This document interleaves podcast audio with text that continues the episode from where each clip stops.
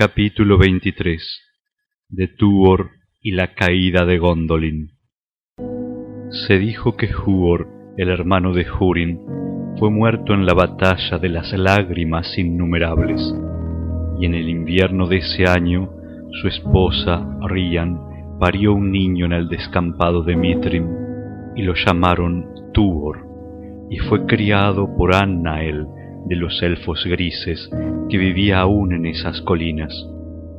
Ahora bien, cuando Tuor contaba dieciséis años, los elfos decidieron abandonar las cavernas de Androth, donde moraban entonces, e ir en secreto a los puertos del Sirion en el lejano sur, pero fueron atacados por orcos y orientales antes de que consiguieran ponerse a salvo, y Tuor fue hecho prisionero y esclavizado por Lorgan, jefe de los orientales de Hitlum. Durante tres años soportó esa servidumbre, pero por último escapó y regresando a las cavernas de Androth vivió allí solo e hizo tanto daño a los orientales que Lorgan puso precio a la cabeza de Tuor. Pero cuando Tuor llevaba cuatro años viviendo así en la soledad del proscrito, Le puso en el corazón el deseo de abandonar la tierra paterna, pues había escogido a Tuor como instrumento de sus designios. Y dejando una vez más las cavernas de Androth, Tuor se dirigió hacia el oeste a través de Dorlomin y encontró a Noningelid, el portal de los Noldor,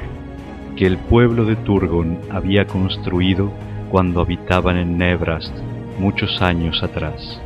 Desde allí un túnel oscuro avanzaba por debajo de las montañas y salía a Kirit Ninyah, la grieta del arco iris, por la que unas aguas turbulentas se precipitaban hacia el mar occidental. Así pues, la huida de Tuor de Hitlum no fue advertida por hombre ni orco alguno, y nada de todo esto llegó a oídos de Morgoth. Y Tuor llegó a Nebrast, y al contemplar el Belegaer, el gran mar, se enamoró de él,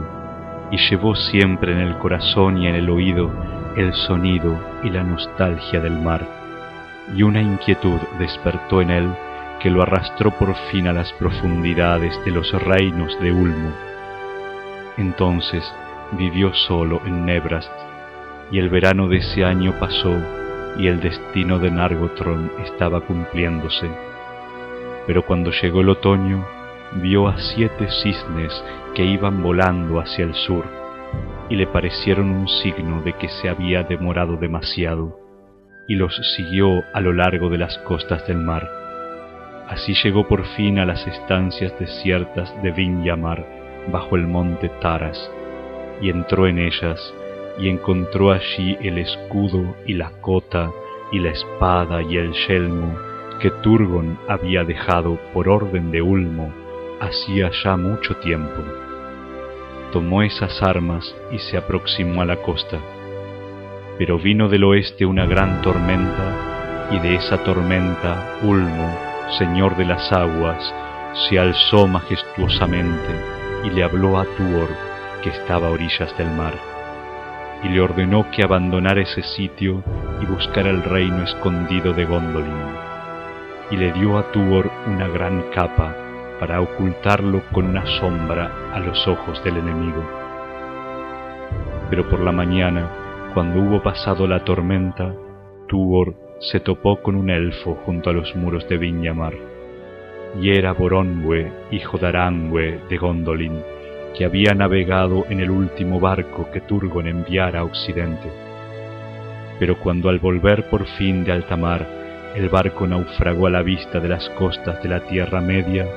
Ulmo lo recogió, solo a él de entre todos los marineros, y lo arrojó a tierra cerca de Vinyamar. Y al enterarse de la orden impuesta a Tuor por el Señor de las Aguas, Boronwe se asombró mucho y aceptó guiarlo a las puertas escondidas de Gondolin. Por tanto se pusieron juntos en marcha, y cuando el fiero invierno de ese año descendió sobre ellos desde el norte, se encaminaban fatigosamente hacia el este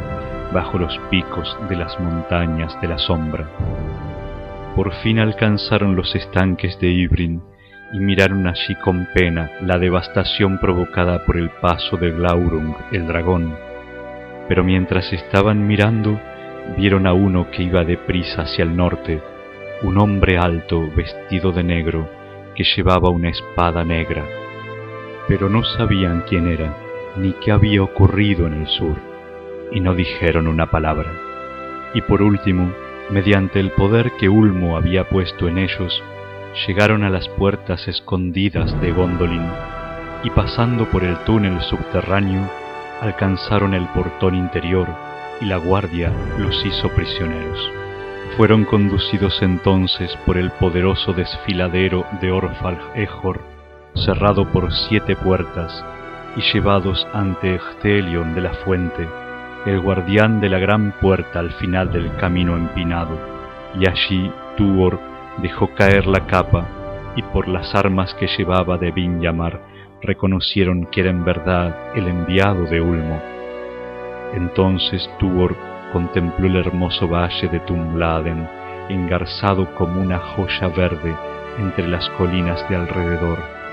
y a lo lejos, sobre la altura rocosa de Amon Waren, vio a Gondolin, la grande, ciudad de siete nombres, cuya fama y gloria es alta en el canto de todos los elfos de las tierras de Acuende. Por orden de Excelion, las trompetas sonaron en las torres de la gran puerta y las colinas devolvieron el eco. Y lejano pero claro llegó el sonido de otras trompetas que respondían desde los muros blancos de la ciudad, arrebolados con el alba que se extendía por la llanura. Así fue como el hijo de Huor cabalgó a través de Tumladen y llegó a la puerta de Gondolin, y después de ascender las amplias escalinatas de la ciudad, fue por fin conducido a la torre del rey y contempló las imágenes de los árboles de Valinor. Entonces Tuor se encontró de pie ante Turgon, hijo de Fingolfin, rey supremo de los Noldor y a la derecha del rey estaba Maeglin, hijo de su hermana, y a la izquierda tenía sentada a su hija Idril. Y todos los que escucharon la voz de Tuor se maravillaron, preguntándose si sería en verdad un hombre de raza mortal, porque hablaba con las palabras del Señor de las aguas que le venían en ese instante, y le advirtió a Turgon que la maldición de Mandos se precipitaba ahora e iba a cumplirse, y que todas las obras de los Noldor perecerían. Y le dijo que partiera y abandonara la poderosa ciudad que había construido y bajara por el Sirion al mar. Entonces Turgon meditó largo tiempo el consejo de Ulmo, y le vinieron a la mente las palabras que oyera en Vinyamar no ames demasiado la obra de tus manos y las invenciones de tu corazón, y recuerda que la verdadera esperanza de los Noldor está en el occidente y viene del mar. Pero Turgon se había vuelto orgulloso, y Gondolin era tan bella como un recuerdo de Tirion de los elfos, y él confiaba todavía en el secreto y en la fuerza inexpugnable de estas tierras, aun cuando un bala lo negara. Y después de la Niernaed Arnoediad, el pueblo de esa casa no deseaba volver a mezclarse en los males de los elfos y los hombres de fuera, ni regresar a Occidente por el camino del miedo y del peligro. Encerrados tras sus colinas encantadas y sus sendas, no toleraban que nadie entrase, aunque estuviera huyendo del odio de Morgoth y las nuevas de las tierras de más allá les llegaban débiles y lejanas, y muy poco caso hacían de ellas. Los espías de Morgoth los buscaban en vano, y Gondolin era como un rumor y un secreto que nadie podía descubrir. Maeglin hablaba siempre en contra de Tuor en los consejos del rey, con palabras que parecían convincentes, en tanto respondían a los deseos de Turgon y por fin el rey se negó al mandato de Ulmo y rechazó la advertencia. Sin embargo, en ese consejo del Vala, escuchó otra vez las palabras que fueran pronunciadas en la costa de Araman mucho tiempo atrás, antes que los Noldor partieran, y el miedo a la traición despertó en el corazón de Turgon. Cerraron por tanto las puertas escondidas de las montañas circundantes, y desde entonces nadie salió nunca de Gondolin en misión de paso de guerra mientras la ciudad estuvo allí. Thorondor, el señor de las águilas, les anunció la caída de Nargothrond, y luego trajo la noticia de la muerte de Thingol y la de Dior, el heredero, y de la ruina de Doria. Pero Turgon cerró los oídos a los males de fuera e hizo voto de no marchar nunca al lado de ningún hijo de Feanor, y prohibió a su pueblo que atravesara el cerco de las colinas. Y Tuor permaneció en Gondolin, subyugado por la beatitud y la belleza de esas tierras y la sabiduría de la gente, y se hizo poderoso de mente y estatura, y aprendió a fondo la ciencia de los elfos exiliados. Entonces el corazón de Idril se volvió hacia él y el de Tuor hacia ella, y el odio secreto de Maeglin fue cada vez mayor, porque deseaba poseer a Idril por sobre todas las cosas heredera única del rey de Gondolin. Pero tan alto estaba Tuor en la estima del rey después de haber vivido allí siete años, que Turgon no le rehusó ni siquiera la mano de su hija, porque aunque no quería hacer caso del mandato de Ulmo, entendía que el destino de los Noldor estaba atado a aquel a quien Ulmo había enviado, y no olvidó las palabras que Huor le había dicho antes de que el ejército de Gondolin abandonara la batalla de las lágrimas innumerables. Entonces se celebró una gran fiesta, porque Tuor se había ganado todos los corazones, excepto los de Maeglin y sus secuaces secretos, y así ocurrió la segunda unión entre elfos y hombres. En la primavera del año siguiente nació en Gondolin Earendil, medio elfo, el hijo de Tuor e Idril Celebrindal, y habían transcurrido 503 años desde la llegada de los Noldor a la Tierra Media. De sobrecogedora belleza era Earendil, pues llevaba en la cara una luz que parecía la luz del cielo, y tenía la belleza y la sabiduría de los Eldar, y la fuerza y la audacia de los hombres de antaño y el mar le hablaba siempre al oído y al corazón como a su padre Tuor. En ese entonces los días de Gondolin eran felices y pacíficos, y nadie sabía que la región en donde estaba el reino escondido había sido revelada al fin a Morgoth por los gritos de Hurin, cuando en las tierras de más allá de las montañas circundantes, y no pudiendo encontrar la entrada, había llamado desesperado a Turgon. En adelante, los pensamientos de Morgoth se volvieron incesantemente hacia la tierra que se extendía entre Anach y el curso superior de las aguas del Sirion, a donde no habían ido nunca sus sirvientes. Aunque es cierto que ningún espía o criatura de Angband podía entrar allí a causa de la vigilancia de las águilas, lo que impedía la consumación de los designios de Morgoth. Pero Idril Celebrindal era sabia y previsora, y tenía una inquietud en el corazón, y la sombra de un mal presagio descendió sobre ella como una nube. Por este motivo hizo preparar un camino subterráneo y secreto que iría desde la ciudad y bajo el llano hasta más allá de los muros, al norte de Amon Wareth, y dispuso que sólo muy pocos supieran de él, y que ni siquiera un rumor sobre estas obras llegara a oídos de Maeglin. Ahora bien, una vez, y cuando Earendil era todavía joven, Maeglin se perdió, porque como ya se dijo, amaba la minería y la extracción de metales por sobre toda otra tarea, y era amo y conductor de los elfos que trabajaban en las montañas distantes, buscando metales con que forjarían luego instrumentos de guerra y de paz. pero Maeglin a menudo iba con algunos de los suyos más allá del cerco de las colinas, y el rey no sabía de esta desobediencia. Y así ocurrió, como lo quiso el destino, que Maeglin cayera en manos de los orcos y fuera llevado a Angband. Maeglin no era ni débil ni cobarde, pero el tormento con que fue amenazado le amilanó el espíritu y compró su vida y su libertad,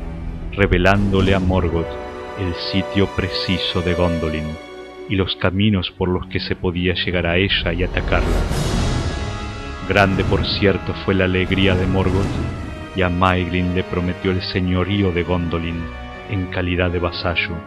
y la posesión de Idril Celebrindal cuando la ciudad hubiera sido tomada.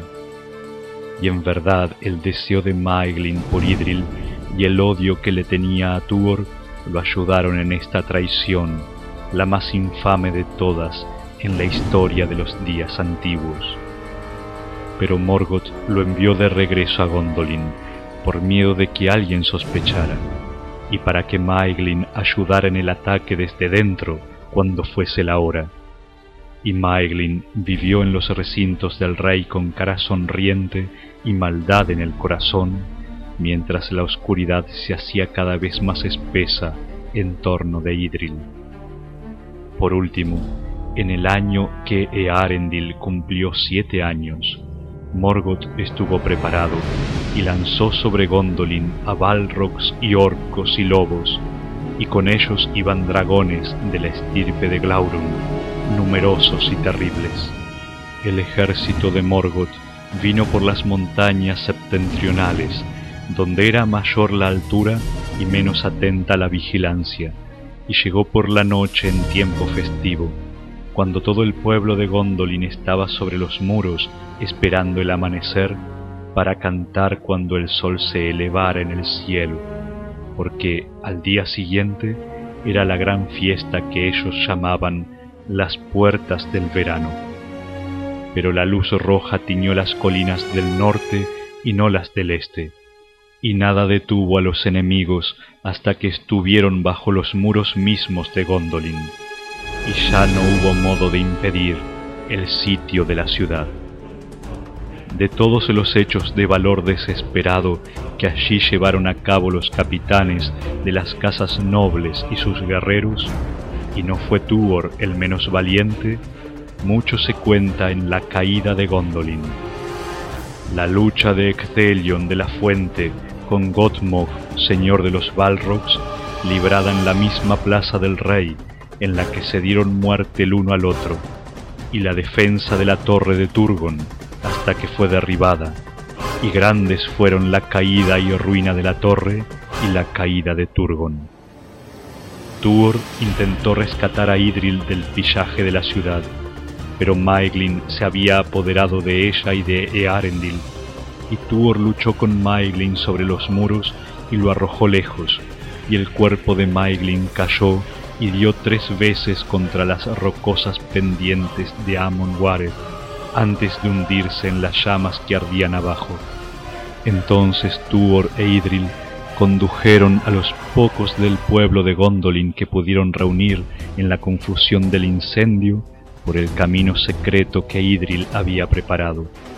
Y de ese pasaje los capitanes de Angband nada sabían y no pensaron que ningún fugitivo tomara un camino hacia el norte y las cimas de las montañas y el más próximo a Angband. El humo del incendio y el vapor de las hermosas fuentes de Gondolin, que se marchitaban en las llamas de los dragones del norte, descendieron sobre el valle de Tumladen en luctuosas tinieblas. Y así fue favorecida la huida de Tubor y los suyos porque aún tenían que recorrer un camino largo y descubierto desde la boca del túnel hasta el pie de las montañas. No obstante, llegaron allí, y más allá de toda esperanza, treparon con dolor y desconsuelo, porque esas altas cimas eran frías y espantosas, y tenían entre ellos muchos heridos, y mujeres, y niños. Había un pasaje terrible, Kirit Thoranat se llamaba, la grieta de las águilas, donde a la sombra de los picos más altos serpeaba un estrecho sendero.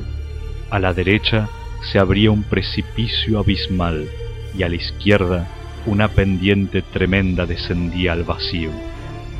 A lo largo de ese estrecho sendero marchaban en línea cuando cayeron en una emboscada de orcos,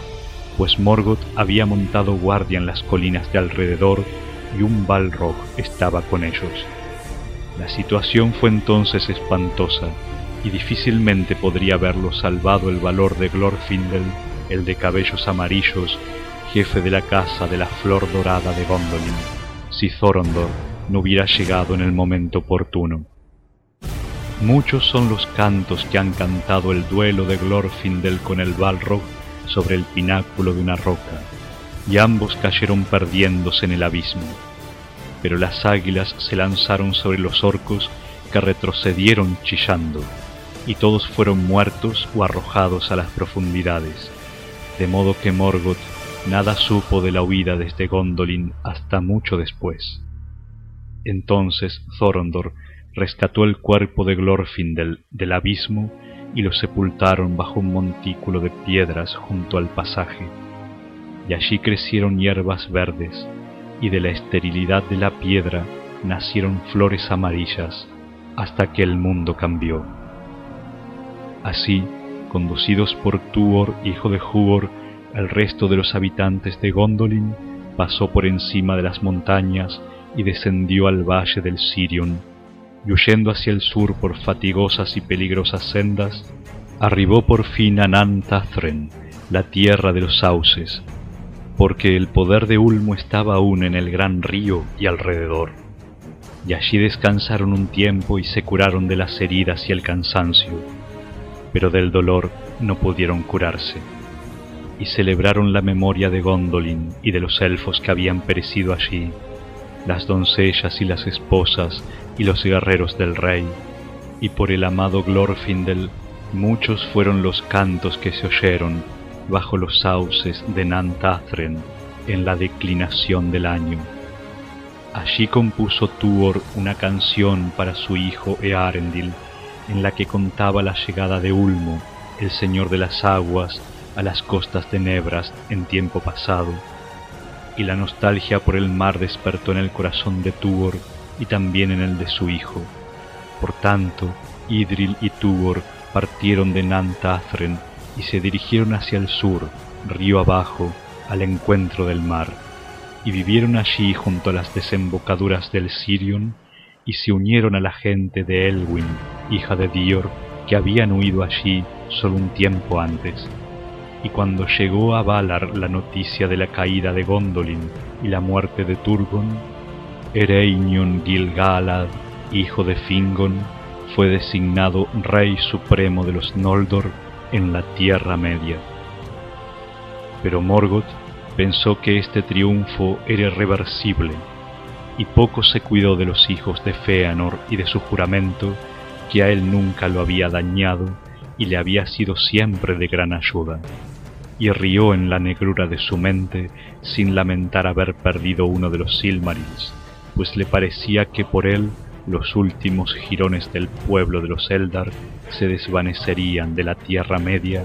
y ya no la perturbarían. Si estaba enterado de los moradores a orillas del Sirion, no dio la menor señal, esperando su oportunidad y aguardando la obra del aborrecimiento y la mentira. Pero junto al Sirion y el mar creció un pueblo de elfos, espigas de Doriath y Gondolin, y de Valar llegaron los marineros de Círdan y se sumaron a ellos y se dedicaron a la navegación y a la fabricación de barcos, habitando siempre cerca de las costas de Argüeñen bajo la sombra de la mano de Ulmo. Y se dice que por ese tiempo Ulmo fue a Valinor desde las aguas profundas y les habló allí a los Valar del apuro de los elfos y les pidió que los perdonaran y los rescataran del abrumador poder de Morgoth y recobraran los Silmarils, pues sólo en ellos florecía ahora la luz de los días de bienaventuranza,